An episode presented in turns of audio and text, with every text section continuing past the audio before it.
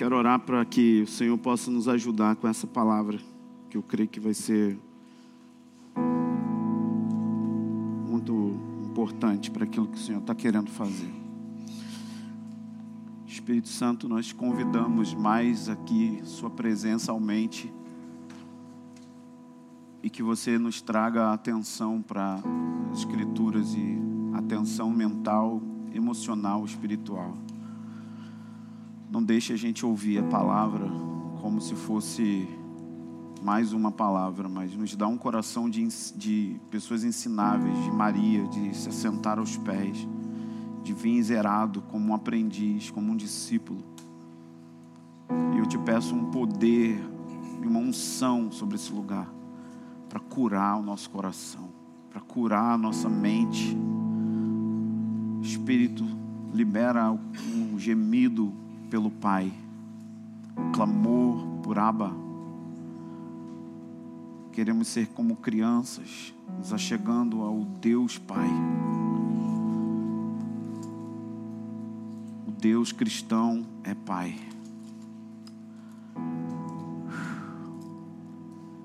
remove a mentalidade de órfão, remove a mentalidade de escravo. Que haja um bálsamo curador do teu abraço essa manhã. Não queremos adorar de longe. Não queremos mais ficar presos nas nossas culpas, nas nossas condenações e no medo de se chegar. pedimos que você aumente Sua presença, Pai. Aumenta a Sua presença. Aumenta a Sua presença e o seu amor. Não queremos só falar do amor, nós queremos sentir o amor. Nós queremos experimentar isso. Eu quero te pedir isso, Espírito Santo. Conduza-nos ao Pai conduza-nos ao nosso ministério de estar diante de Ti.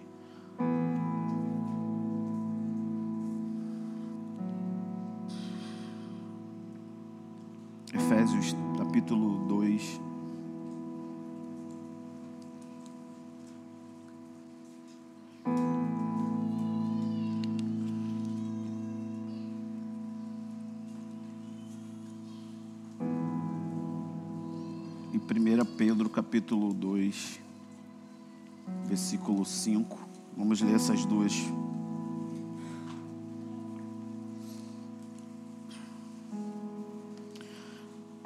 Efésios 2 é um, um texto incrível. Podemos achar qualquer coisa aqui. Mas eu quero que a gente foque verso 18 em diante. Pois por meio dele, ambos temos acesso ao Pai no mesmo Espírito. Por meio dele, o versículo está falando antes, os versículos anteriores, que Jesus fez, desfez a inimizade que tínhamos uns com os outros e a inimizade que tínhamos contra Deus, que pela cruz ele nos reconciliou em um só corpo, destruindo essa inimizade. Então, por meio dele, por meio de Jesus, temos acesso ao Pai no mesmo espírito. Assim, não sois mais estrangeiros nem imigrantes. Pelo contrário, sois concidadãos dos santos e membros da família de Deus. Então, marca essa, essa palavra: membros da família de Deus. Somos membros da família de Deus. E essa família ela é edificada sobre o fundamento dos apóstolos e dos profetas sendo o próprio Cristo a principal pedra de esquina ou a pedra aonde essa família está sendo construída, onde ela está sendo edificada. Nele, em Cristo, o edifício inteiro, bem ajustado, cresce para se tornar um templo ou uma morada. Então essa família não é só uma família, ela também é um templo. E esse templo está sendo construído para que ele possa vir e ficar e permanecer. E esse templo, que é uma família, cresce na medida que cada pessoa coopera no qual também vós, então vós juntos. Então são indivíduos que se juntam a outros indivíduos, vós juntos sois edificados para o quê? Uma morada no espírito. Então, primeiro nós somos uma família. E essa família tem um pai, que é Deus. E essa família está construindo algo. Ela está construindo um ambiente para que a presença de Deus fique. Só que a construção dessa família precisa ser em cima da fundação correta.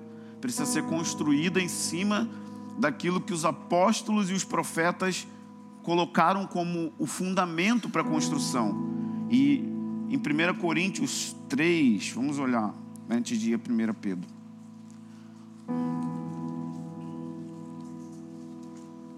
No versículo 10, diz assim: Segundo a graça de Deus que me foi dada, lancei o alicerce como sábio construtor e o outro constrói sobre ele.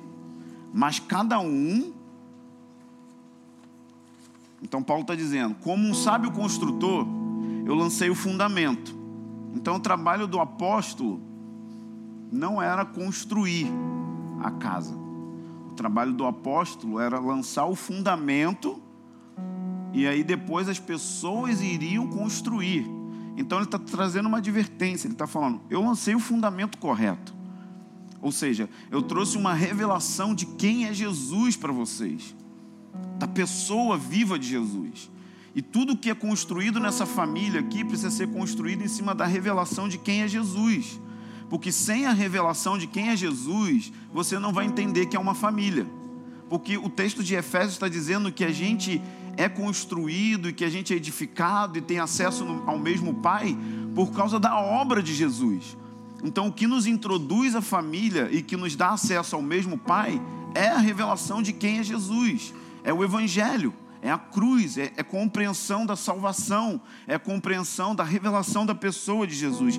Só que Paulo está dizendo: eu lancei esse fundamento, só que veja cada um de vocês como constrói.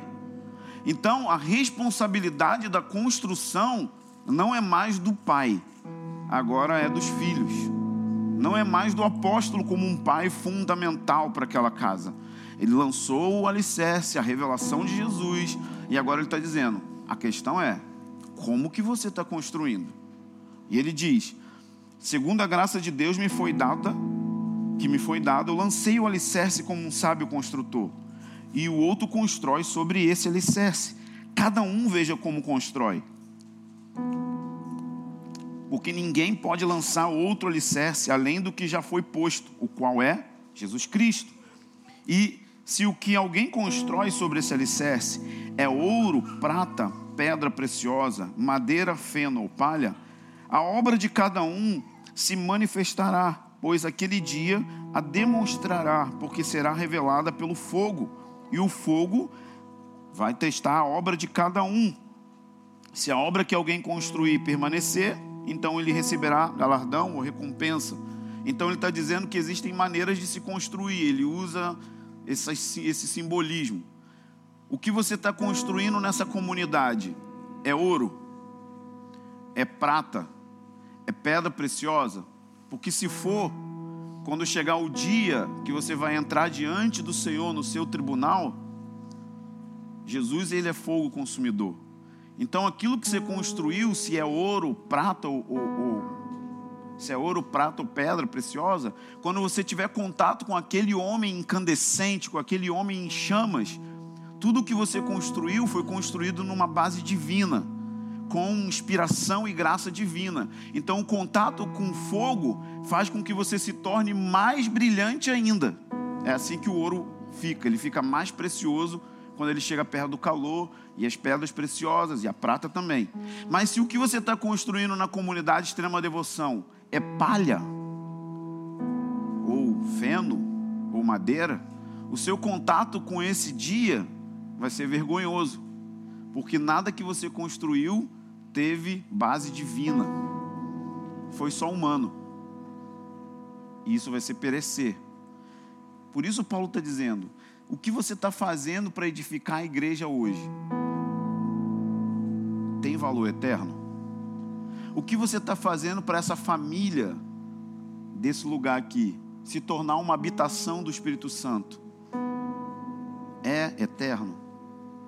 Ou vai queimar?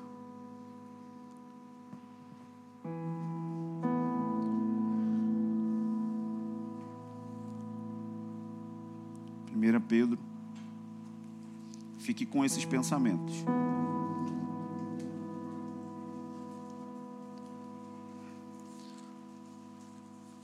Então, o meu assunto é sacerdócio e paternidade. Sacerdócio e paternidade. E vocês vão ver como essas coisas não podem viver uma sem a outra. Se acontece, não funciona. Então, 1 Pedro, ele vai ampliar a visão da família. Chegando-vos a ele, verso 4. 1 Pedro 2, 4.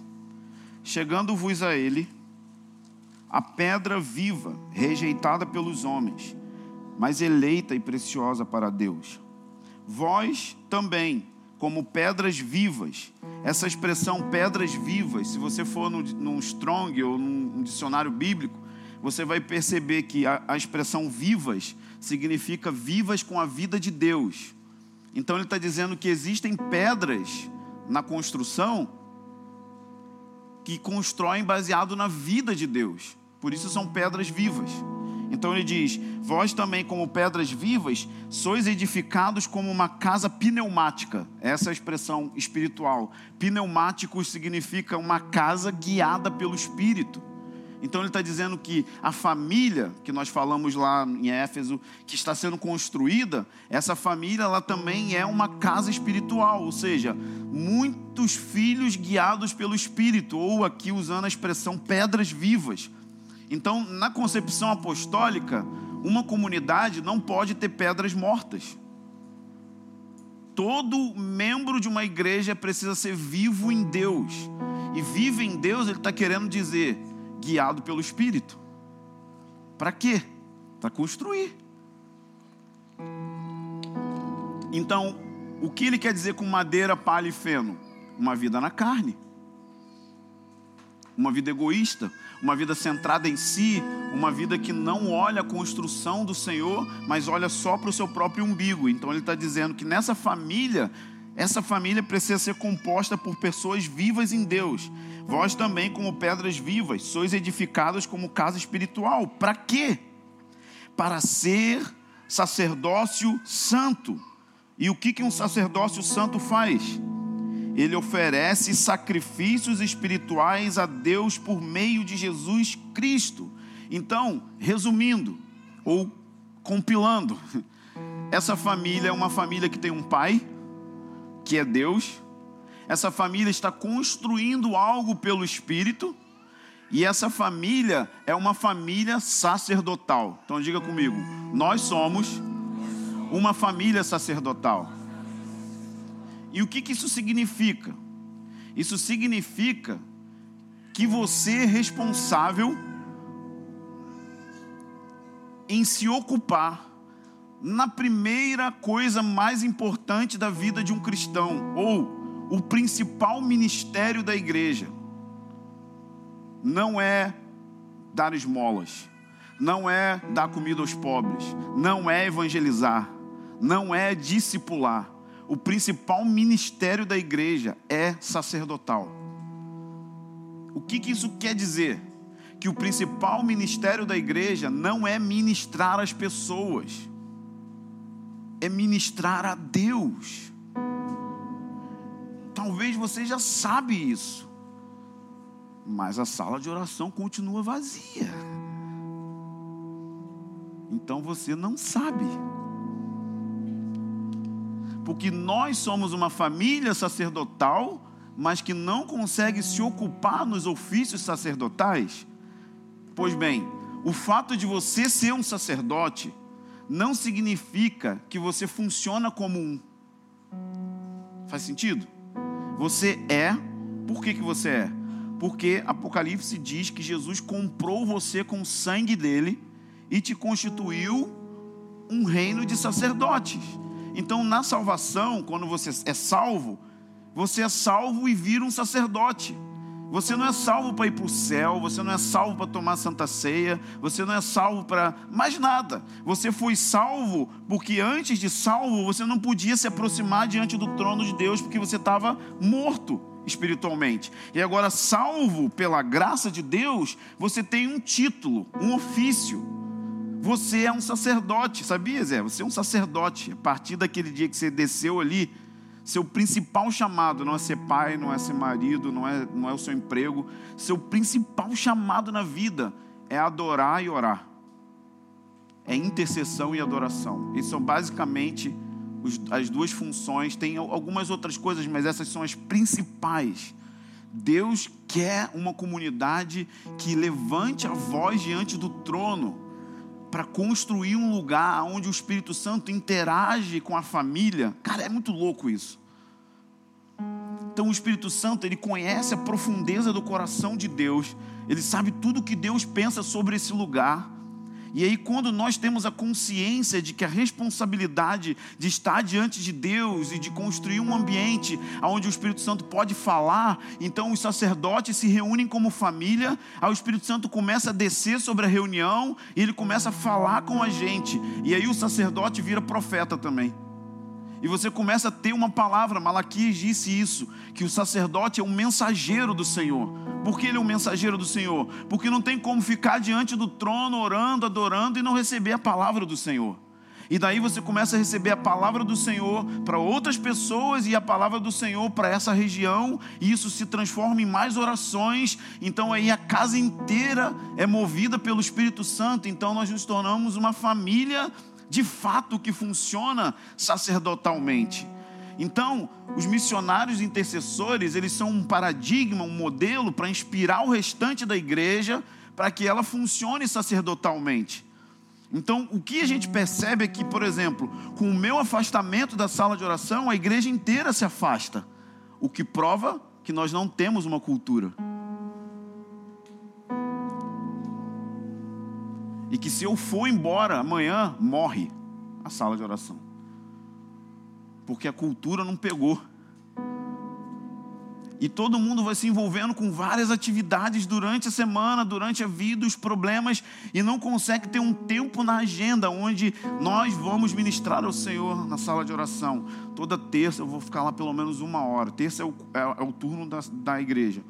Mas pode ser outro dia, se você não consegue vir terça de jeito nenhum. Mas eu, eu vou lá, cara. A gente estava pensando, pô, vamos fazer um turno de adoração às 5 da manhã para quem trabalha vir. Eu falei, cara, nego, não vem às 8. Vai vir às 5 orar? A gente é que vai ficar lá de novo orando.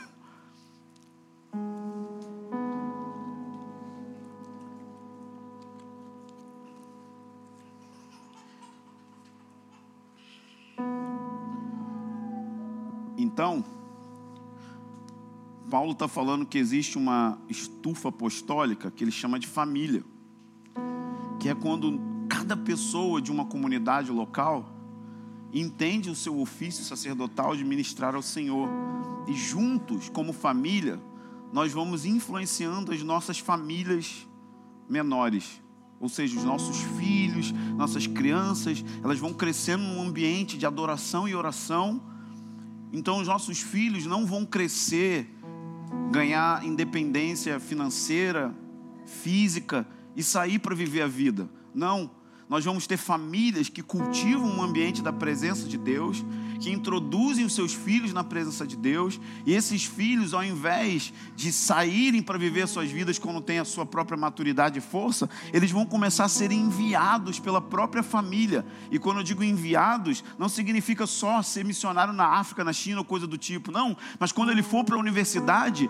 ele não vai como uma presa fácil para a universidade. Ele é enviado porque ele está na presença de uma família sacerdotal que ministra diante do Senhor, onde a presença se se manifesta. Então, quando ele vai para a universidade, ele vai com uma cosmovisão cristã, ele vai cheio do Espírito Santo e ele não é influenciado pelo ambiente. Se ele vai para o mercado de trabalho, ele também é enviado no poder de Deus, porque ele cresceu num ambiente, numa família sacerdotal. Ou se ele vai para uma outra nação, ser missionário, não importa. A questão é que essa estufa, esse, esse ambiente que não é comum na maioria das igrejas, não é comum isso que eu estou propondo, não é comum. Se nós criamos isso, nós vamos ver plantas e flores e frutos crescendo em ambientes que não cresceriam. Isso é uma estufa. Para que, que serve uma estufa? A estufa serve para criar um ambiente propício para que aquele tipo de planta ou de plantação viva que sem a estufa ele não viveria. Às vezes precisa plantar uma fruta que precisa de umidade e calor. Então nós criamos uma estufa que tem umidade e calor. Então aquela planta consegue sobreviver. Então é isso que o apóstolo está dizendo.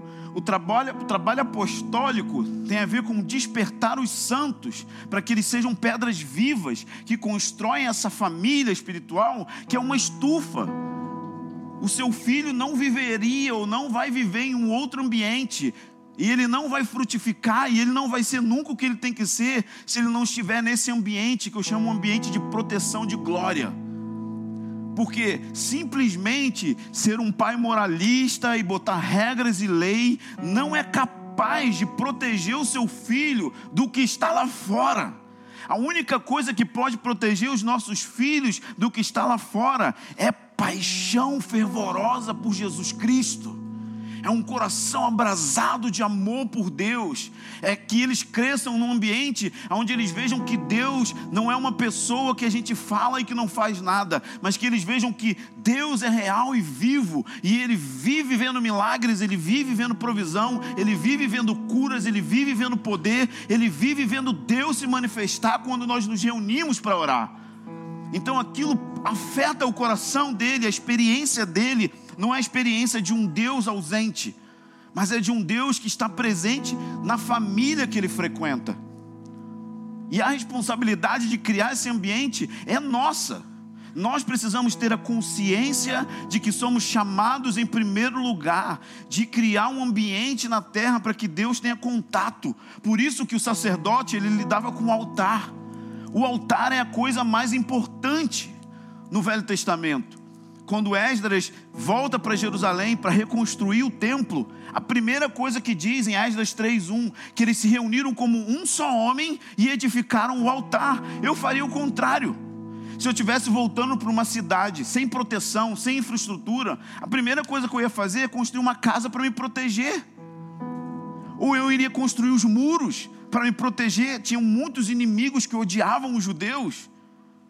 Eles não estavam pensando na sua própria segurança, na força do braço, eles acreditavam o seguinte: se eu edifico um altar, Deus vem, e se Deus vem, Ele me protege. Eu não vou pensar em construir minha própria proteção, minha própria vida. Eu quero edificar um altar. Se eu edifico um altar nesse lugar, então eu criei um ponto de contato para que Deus possa se manifestar. E Deus pode vir e Ele pode fazer tudo o que Ele deseja fazer. E o nosso chamado é cuidar do altar que, que é altar? Não estou entendendo essa figura de linguagem. Altar significa oração e adoração. Isso é o altar. É o que o texto de Pedro diz. Vocês são chamados para ser sacerdotes a oferecer sacrifícios espirituais por meio de Jesus Cristo. Não são mais sacrifícios de animais, ele está falando que são sacrifícios espirituais. Ou seja, o nosso louvor, a nossa música, a nossa oração são os nossos sacrifícios espirituais quando você para, separa tempo na sua agenda e você deixa de ganhar dinheiro, de estar com a família, ou de fazer qualquer outra coisa, simplesmente para falar com um Deus invisível.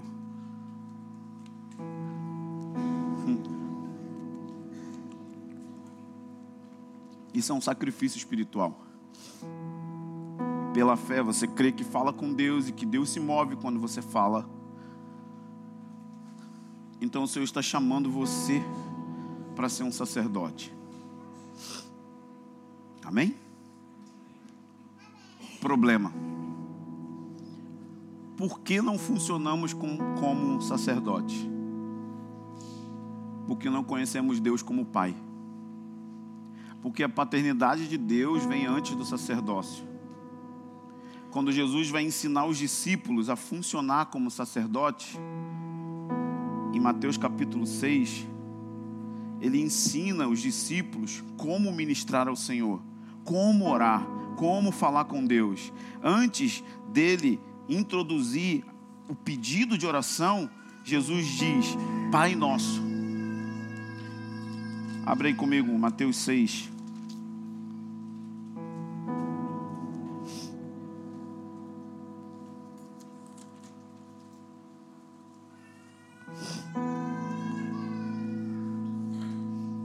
Portanto, orai deste modo: quando forem ministrar ao Senhor sacerdotes, estou parafraseando, quando vocês forem entrar na presença de Deus como sacerdote, aquele que está no trono, ouçam isso com os seus ouvidos espirituais.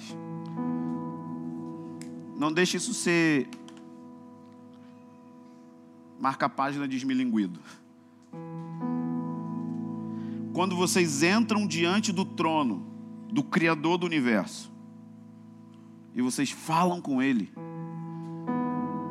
vocês estão falando com o Pai de vocês. Jesus não disse meu Pai, Jesus disse Pai nosso. Somos uma família. Você não é um coitado, abandonado, órfão. Você tem o Criador do universo. Ele é o seu Pai, literal.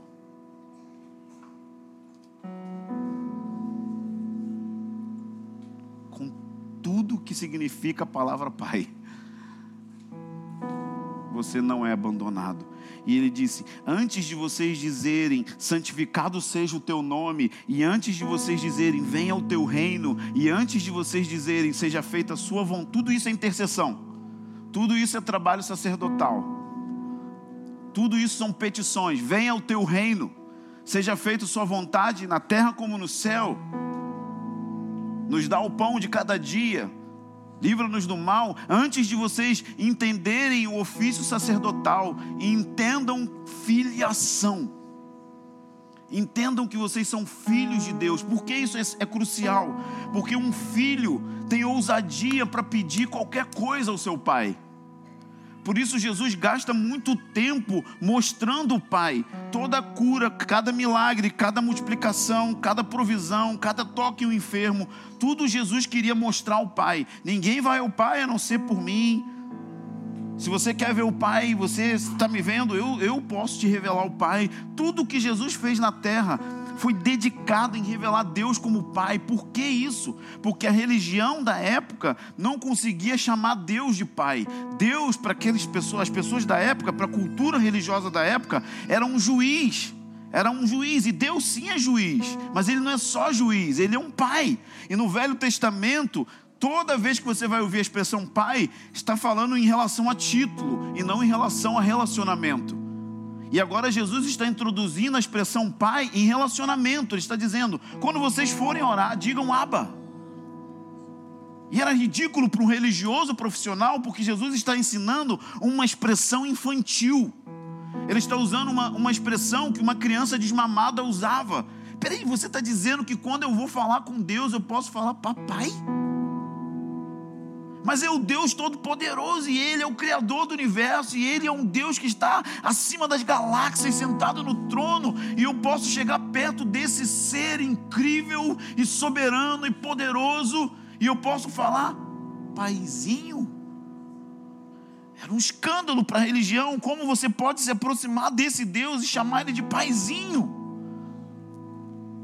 Você pode se aproximar do Criador de todas as coisas e se relacionar com Ele como alguém que quer cuidar do seu coração, como alguém que quer cuidar das suas dores, como alguém que compreende as suas quedas, como alguém que compreende a sua infantilidade espiritual. Esse é o seu Deus. Por isso Jesus está sempre insistindo e dizendo: que se vocês confiarem que eu sou o pai de vocês, vocês vão me pedir pão e eu vou dar pão. Eu vou, vocês vão me pedir o Espírito Santo e eu vou dar o Espírito Santo. Porque se vocês, sendo maus, sabem dar boas coisas aos seus filhos, quanto mais o Pai Celestial não dará o Espírito Santo. Sabe por que a gente não tem avivamento? Porque a gente não tem sacerdócio. Por que, que a gente não tem sacerdócio? Porque a gente tem medo de Deus. A gente tem medo porque a gente pensa que a gente não é legalizado para pedir essas coisas. Por que, que você pensa isso? Porque você é órfão.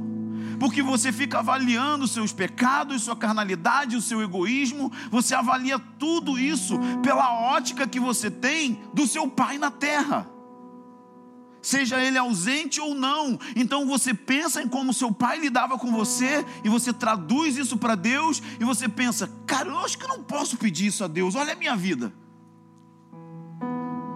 Olha como é que está a minha vida. Deus não vai me ouvir nisso. Eu pedir avivamento para Deus? Cara, eu não sou santo. Eu não sou, eu não sou uma pessoa mais qualificada para fazer isso. Eu vou orar e um avivamento vai vir? Essa não é a ótica de Deus. Uma vez em Israel, eles estavam sitiados pelos inimigos muitos dias. E a fome era tão grande que eles estavam comendo bosta de jumento. E a fome aumentou. E eles começaram a comer os próprios filhos. Do lado de fora do cerco, tinha um leproso. E o leproso não podia nem ficar dentro da sua comunidade, Israel, porque era leproso, e também não podia nem ficar do lado do inimigo, porque era judeu. Que droga, hein? E ele só estava ali, do lado de fora, esperando a morte chegar. E esse cara, esse leproso, ele ouve os, os, os exércitos celestiais cavalgando sobre a terra. E quando ele corre para o acampamento inimigo, ele percebe que os inimigos de Israel tinham fugido e deixaram o acampamento todo para trás. E agora, aquele leproso que era rejeitado pelo inimigo e pelo seu próprio povo, se tornou o instrumento anunciador das boas novas para a sua própria nação, de que os inimigos de Israel tinham ido embora. O seu Deus gosta de usar leprosos, gosta de levantar gente que ninguém quer gosta de levantar gente que está só esperando a morte chegar. O seu Deus não é moralista, o seu Deus não é legalista, o seu Deus não é religioso, o seu Deus é um Pai extremamente compreensivo. Difícil entrar. Por isso que ele coloca uma prostituta na linhagem do Messias, coisa que nem eu e nem você faríamos. Está lá o nome de Raabe. Na genealogia do Messias, de Jesus. Ele chama Abraão, pagão idólatra, para ser o pai da fé. Porque ele vê muito, muito além daquilo que você vê. Isso é ofensivo. Porque nós somos extremamente cruéis com, com nós mesmos. nós não pegamos leve. Porque o nosso Deus é um carrasco. E por isso a gente não tem liberdade de entrar diante dele. E por isso a gente está perpetuando a mesma sistemática com os nossos filhos, mostrando Deus Pai para eles de forma errada.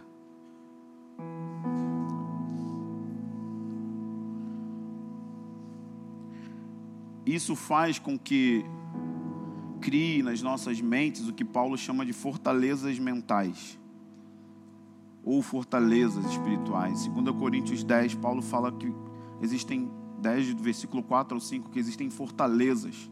É como se construísse na sua forma de pensar uma muralha intransponível que forma os seus sistemas de pensamento e que, e que automaticamente forma o seu sistema de crença. E as fortalezas da mente, elas são normalmente construídas através de ordem familiar, cultural ou religiosa. Dependendo da denominação que você foi criado, você vai enxergar Deus de uma maneira, ou seja, o seu sistema de pensamento foi construído ao redor da religião e você vê Deus daquele jeito. Dependendo da onde você foi criado, família, ambiente, comunidade, bairro, e quando você se converte, você tem uma leitura da conversão de acordo com aquela cosmovisão, ou ante aquela cosmovisão. O que, eu estou querendo dizer? olha um fanqueiro desses bem trash, quando ele converte, como ele fica? Vocês já viram algum fanqueiro bem pornográfico? Já viu isso? Quando ele converte? Qual é o estilo de igreja que ele frequenta e como que ele se veste?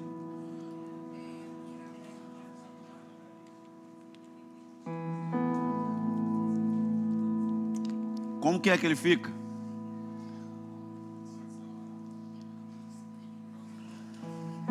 Gente, vocês nunca viram isso não, gente? Terno, gravata, Bíblia grandona, sapato empoeirado com lama. Se for mar próspero aí, aquele externão brilhoso de pá. Ele nunca ouviria um tatuado.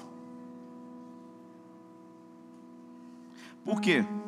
Porque agora ele acha que ele pode recompensar ou recuperar toda a promiscuidade dele dos anos passados com a sua religião. E sabe qual é? Não pode. Sabe por quê? Porque quando você converte, você não tem mais passado. Você só tem hoje e o futuro. Ah, mas você não sabe o que eu fiz no passado. E daí? A Bíblia fala que Deus joga no mar do esquecimento. Então é uma metáfora para dizer: Eu não estou pensando no seu passado, cabeção.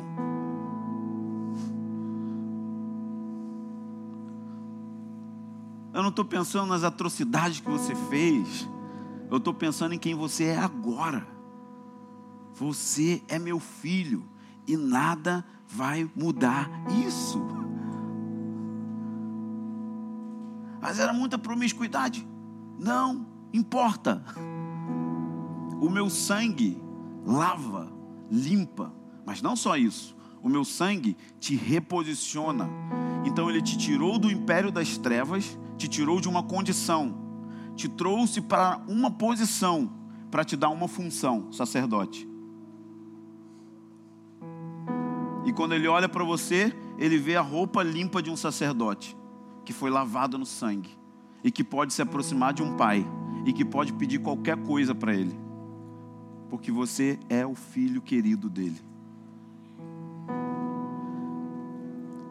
Você é o preferido de Jesus. Como assim, preferido? Deus pode ter um milhão de preferidos, porque Ele é Deus e Ele é amor ele não só sente amor, ele é amor. Então não tem oscilação no humor dele. Diz, ai, hoje que hoje eu estou mais juízo. Amanhã eu estou mais amor. Tipo assim, a gente é assim.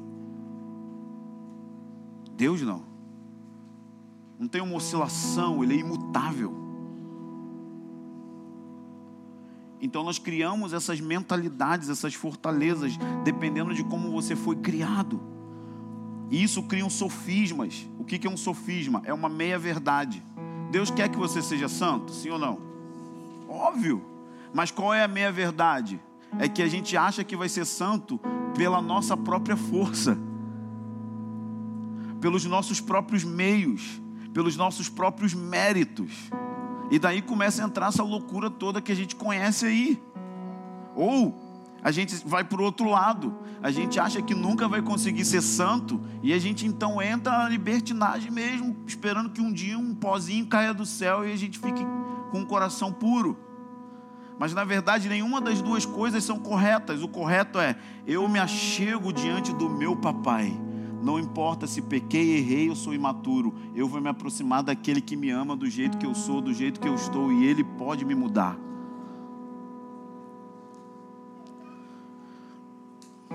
Então, a maior parte dessas fortalezas são originadas numa relação de figura de paternidade ou autoridade.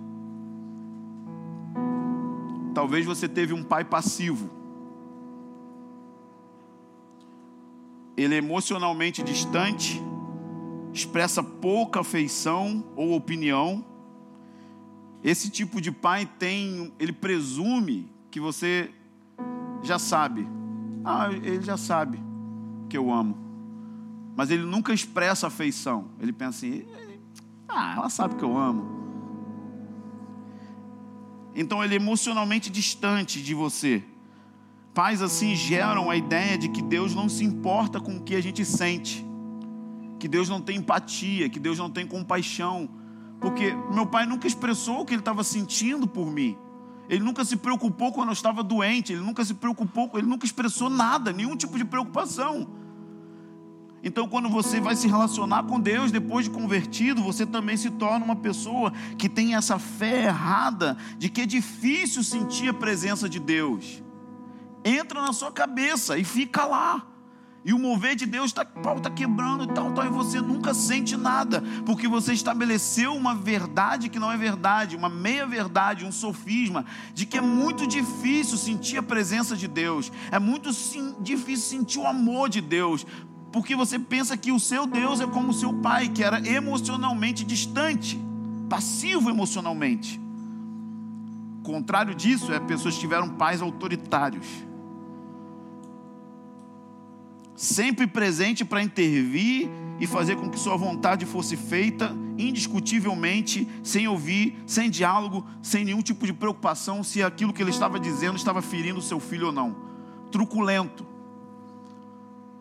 Significa, regras é mais importante que relacionamento. Regras estão acima de diálogo. E a minha vontade tem que ser feita e você cala a boca os métodos é violência verbal e física para fazer com que sua vontade seja feita. Esse é um pai extremamente autoritário. A principal preocupação é ser obedecido. Não importa se está te ferindo ou não. Esse tipo de pai faz com que você tenha um relacionamento com Deus baseado em legalismo.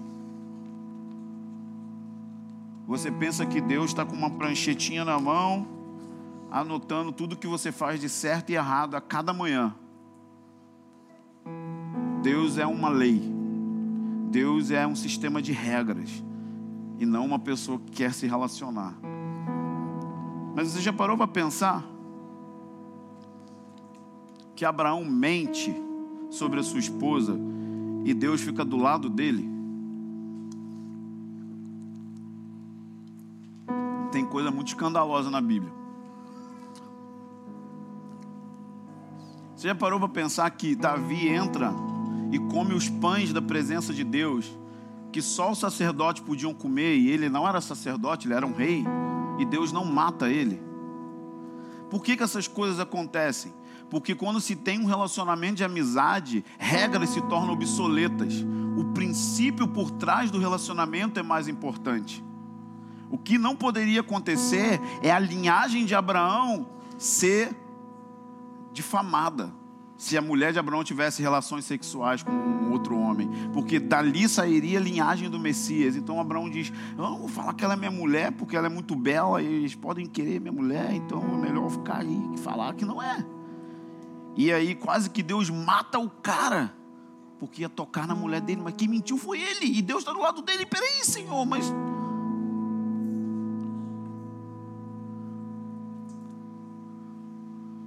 quando a Corey Tebum escondia os judeus em casa na Segunda Guerra Mundial. Os nazistas chegavam lá. Tem judeu aí? Jamais. Salvou centenas de vidas. Mas se você é um legalista, ah, vou falar só a verdade. Deus falou que o pai da mentira é o Satã. Não, tá cheio de judeu aqui, ó, por favor. Legalistas são burros. Eles não pensam que aquela lei inflexível vai destruir tudo.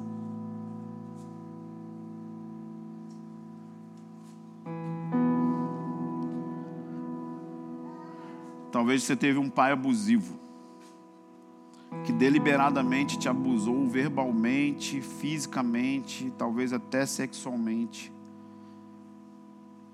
Pessoas afetadas com esse tipo de paternidade acreditam que é a vontade do Senhor sempre a vida ser dura e difícil. Eles pensam que oferecem mais a Deus do que poderiam receber dele. Como se Deus fosse abusivo. Talvez você esteja se identificando. Pai ausente. Pode ser ausente por morte, divórcio ou abandono. Mas foi ausente, às vezes não culpa dele, morreu.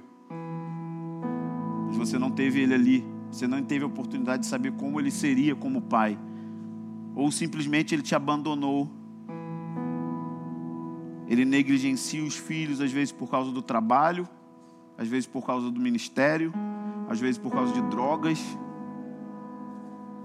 ou de relacionamentos fora do casamento. E ele se torna alguém ausente, nunca próximo dos seus filhos, nunca próximo dos conflitos da, da, dos seus filhos. E quando isso acontece, a gente cria dificuldade de crer na presença de Deus em dias difíceis. Eu tinha muita dificuldade de crer que Deus poderia prover para mim, porque eu nunca conseguia ter do meu pai nenhuma provisão. Eu não conseguia acreditar que Deus ia prover para mim. Porque se eu pedia 10 reais, 5 reais, nunca tinha. Nunca tive acesso a ser provido. Então eu cresci com essa ideia de que Deus não ia prover para minha vida. E também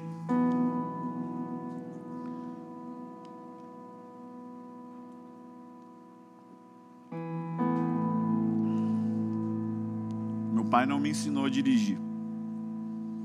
Ele ensinou a minha irmã a dirigir.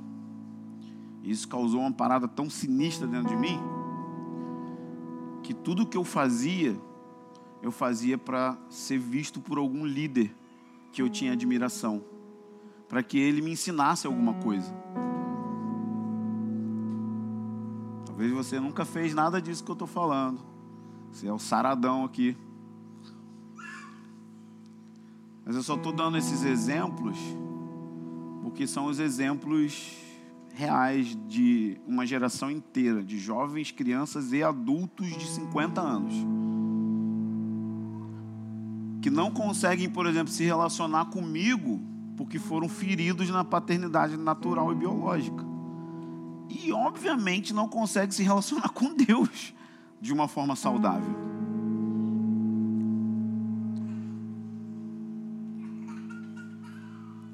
Existe o pai acusador também. Esse não é o último, mas é o último na minha lista. É um pai que nunca elogia, nunca afirma, só lança os defeitos na face. Ele motiva o filho falando dos defeitos, nunca afirmando. Para essas pessoas, Deus é utópico, ele não é real. Por isso, os ateus, a maioria, tem esse tipo de pai. Você tira uma nota boa, ele diz: não fez mais do que sua obrigação. Ele não celebra suas vitórias.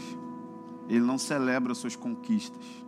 Tudo que você faz, você fez porque você tinha que fazer. E não há mérito nenhum nisso e não precisa celebrar nada disso. Então, quando nós vamos nos aproximar diante de Deus como sacerdotes, nós temos essa visão errada de quem Deus é por isso não conseguimos, conseguimos desabrochar na nossa relação com Deus e nem uns com os outros. E afeta o casamento, e afeta os filhos.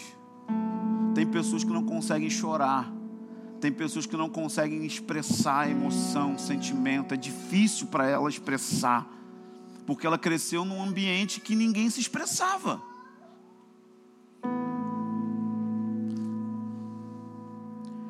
Quando você se torna uma pessoa abandonada ou que não teve provisão paterna, você acha que você precisa conquistar as coisas pelo seu próprio braço. Você entra na universidade para isso, você quer ter uma profissão para isso, você quer se validar em cima do seu canudo.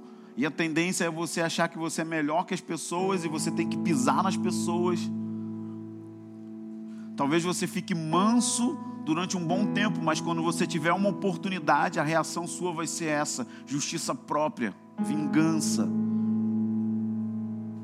E você se valida na sua profissão, você olha as pessoas por cima, porque você foi um solitário sofredor que teve que conquistar o seu espaço. Assim é um órfão. Órfão é um sobrevivente. Ele não doa dinheiro porque ele pensa: se eu der amanhã eu não tenho. Por mais que ele tenha muito na conta bancária, mas o pensamento dele é sempre que vai faltar. Eu vi o Bill Johnson falar que adotou meninos e que colocou a mesa assim para comer e eles comeram. E ele falou: Calma, você está na mesa do pai, aqui nunca vai faltar comida. Porque ele queria garantir, encher a barriga, encher a barriga, porque ele não sabia o dia do amanhã. Assim é um órfão. Ele não confia em Deus, ele não confia em ninguém. Ele tem que garantir o dele. Porque se ele não garantir o dele, quem vai ser por ele? Quem vai lutar a minha luta? Quem vai lutar as minhas guerras? Quem vai vencer? Você não tem ninguém por você, então você precisa fazer a coisa acontecer. Porque você está sozinho no mundo. Mas eu quero, no poder do Espírito Santo, quebrar essa mentira na sua mente de uma vez por todas, para que você entenda que Deus é por você, que Ele está com você, que Ele ama você e que Ele vai vencer por você, Ele vai vencer com você. O nome dele é Emanuel, o nome dele é Abba Pai, Paizinho querido. E Ele não quer que você seja uma pessoa mais indiferente a Ele, indiferente à presença dEle, indiferente ao que Ele está fazendo.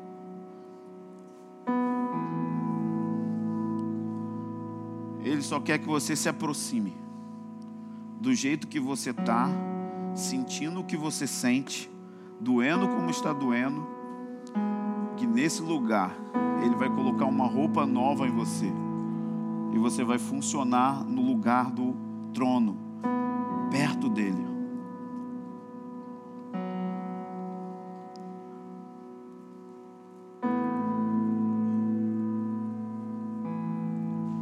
Não tem que lutar sozinho.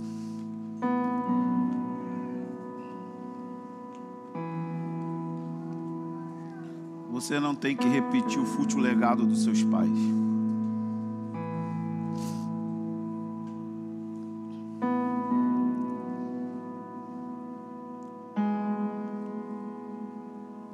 filhos de Deus precisam se levantar. Há um clamor no mundo dizendo: Mostra-nos o Pai. É o clamor de Filipe: Mostra-nos o Pai, Senhor. Mostra-nos o Pai. Mostra-nos o Pai. E a maioria da igreja está mostrando o Pai pelo viés da religião, do legalismo, da libertinagem do abuso.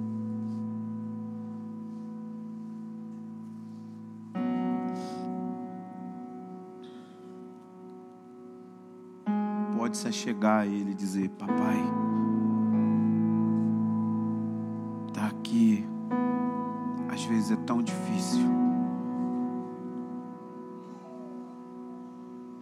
Me achegar a você às vezes é difícil. tudo que eu preciso essa manhã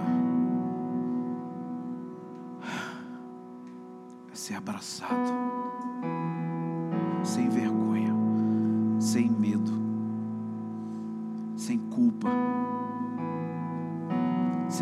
se envergonhar,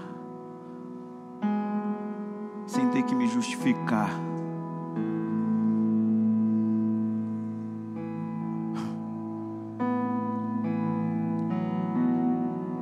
que eu queria poder chorar.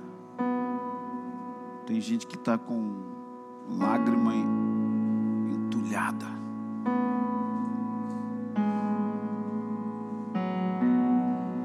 Só recolher as lágrimas no odre dele.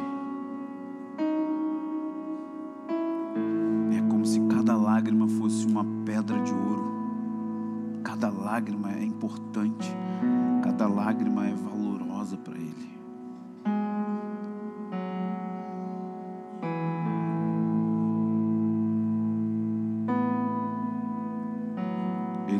espírito que clama,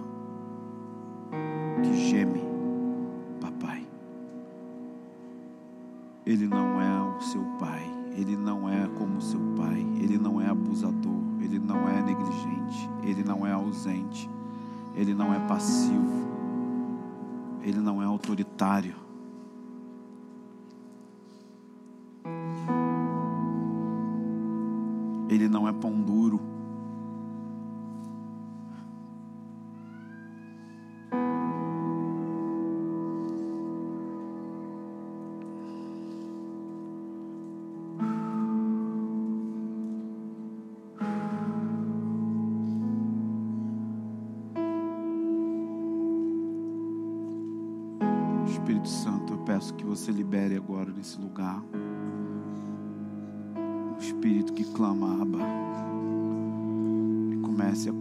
Nosso coração da orfandade.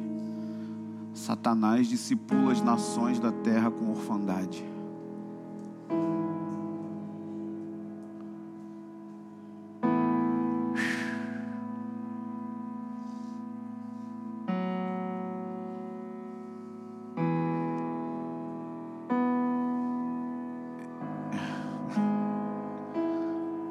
Você só precisa se entregar e relaxar. Deixar as ondas de amor dele passar sobre você agora. Libera, Senhor. Libera, Senhor. Libera, Senhor. Libera, Senhor. Ondas e ondas de amor líquido.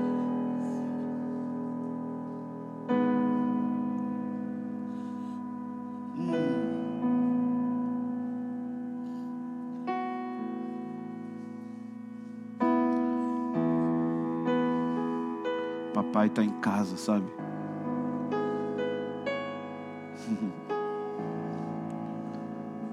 Eu amo dizer isso para meus filhos. Papai está em casa. E quando papai está em casa, tudo está bem. Papai está em casa. Papai está aqui, vai ficar tudo bem. Papai chegou, papai está em casa. Vou cuidar de cada coisa para você. Eu vou te dar banho, vou te alimentar, vou cuidar de você, a gente vai brincar juntos.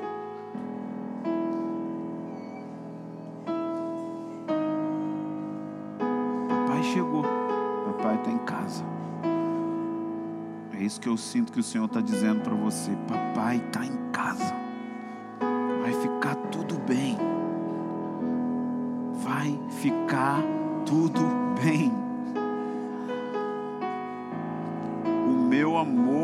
Lança fora o medo. Medo de se aproximar, medo de se relacionar. O meu amor quebra as correntes do medo. Você não tem que lutar pela minha bênção, a minha bênção é sua. A minha aprovação não tem a ver com o que você faz, tem a ver com quem você é. Tu és meu filho amado em quem tenho prazer. Não tem a ver com o que você realizou. Jesus não tinha feito nenhum milagre. E a voz que veio do céu disse: Você é o meu filho que eu tenho prazer.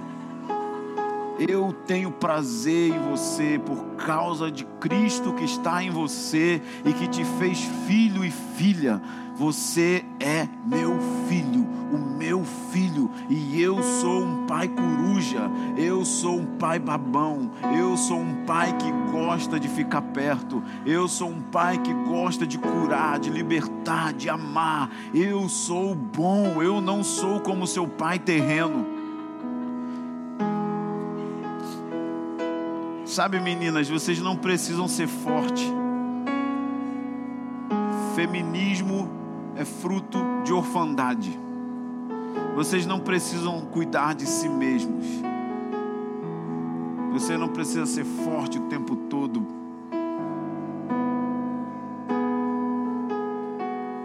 Porque você tem alguém que é forte por você. Você tem alguém que luta por você. Você tem alguém que é por você.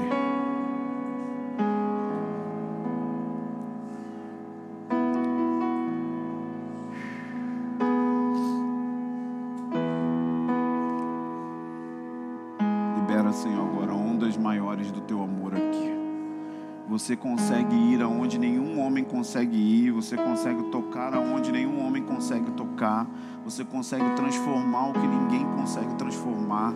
Minhas mãos não podem ir nesses lugares, você pode ir nesses lugares. Então eu oro agora para que você libere agora um romper de cura nas nossas emoções e destrua toda fortaleza mental que se levanta contra o conhecimento de quem Deus é de verdade. Ansiedade, todo medo seja derrubado agora no poder do nome de Jesus. E que a liberdade dos filhos flua nesse lugar. Nós removemos o medo e a condenação, a culpa, a vergonha, a vergonha, a vergonha, a vergonha. Toda vergonha nós removemos agora.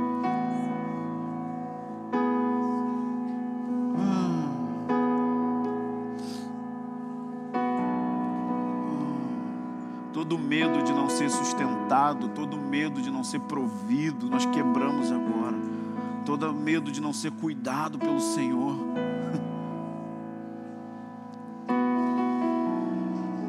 Oh. Você é bom, você é bom, você é bom.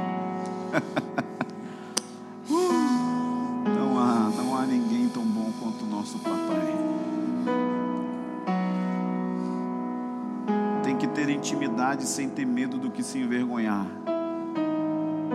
Não tem que ter vergonha. Ah. Essa é a nossa oração, Senhor, essa manhã. Abre os nossos olhos para ver o Pai, para ver o seu amor, para ver a sua cura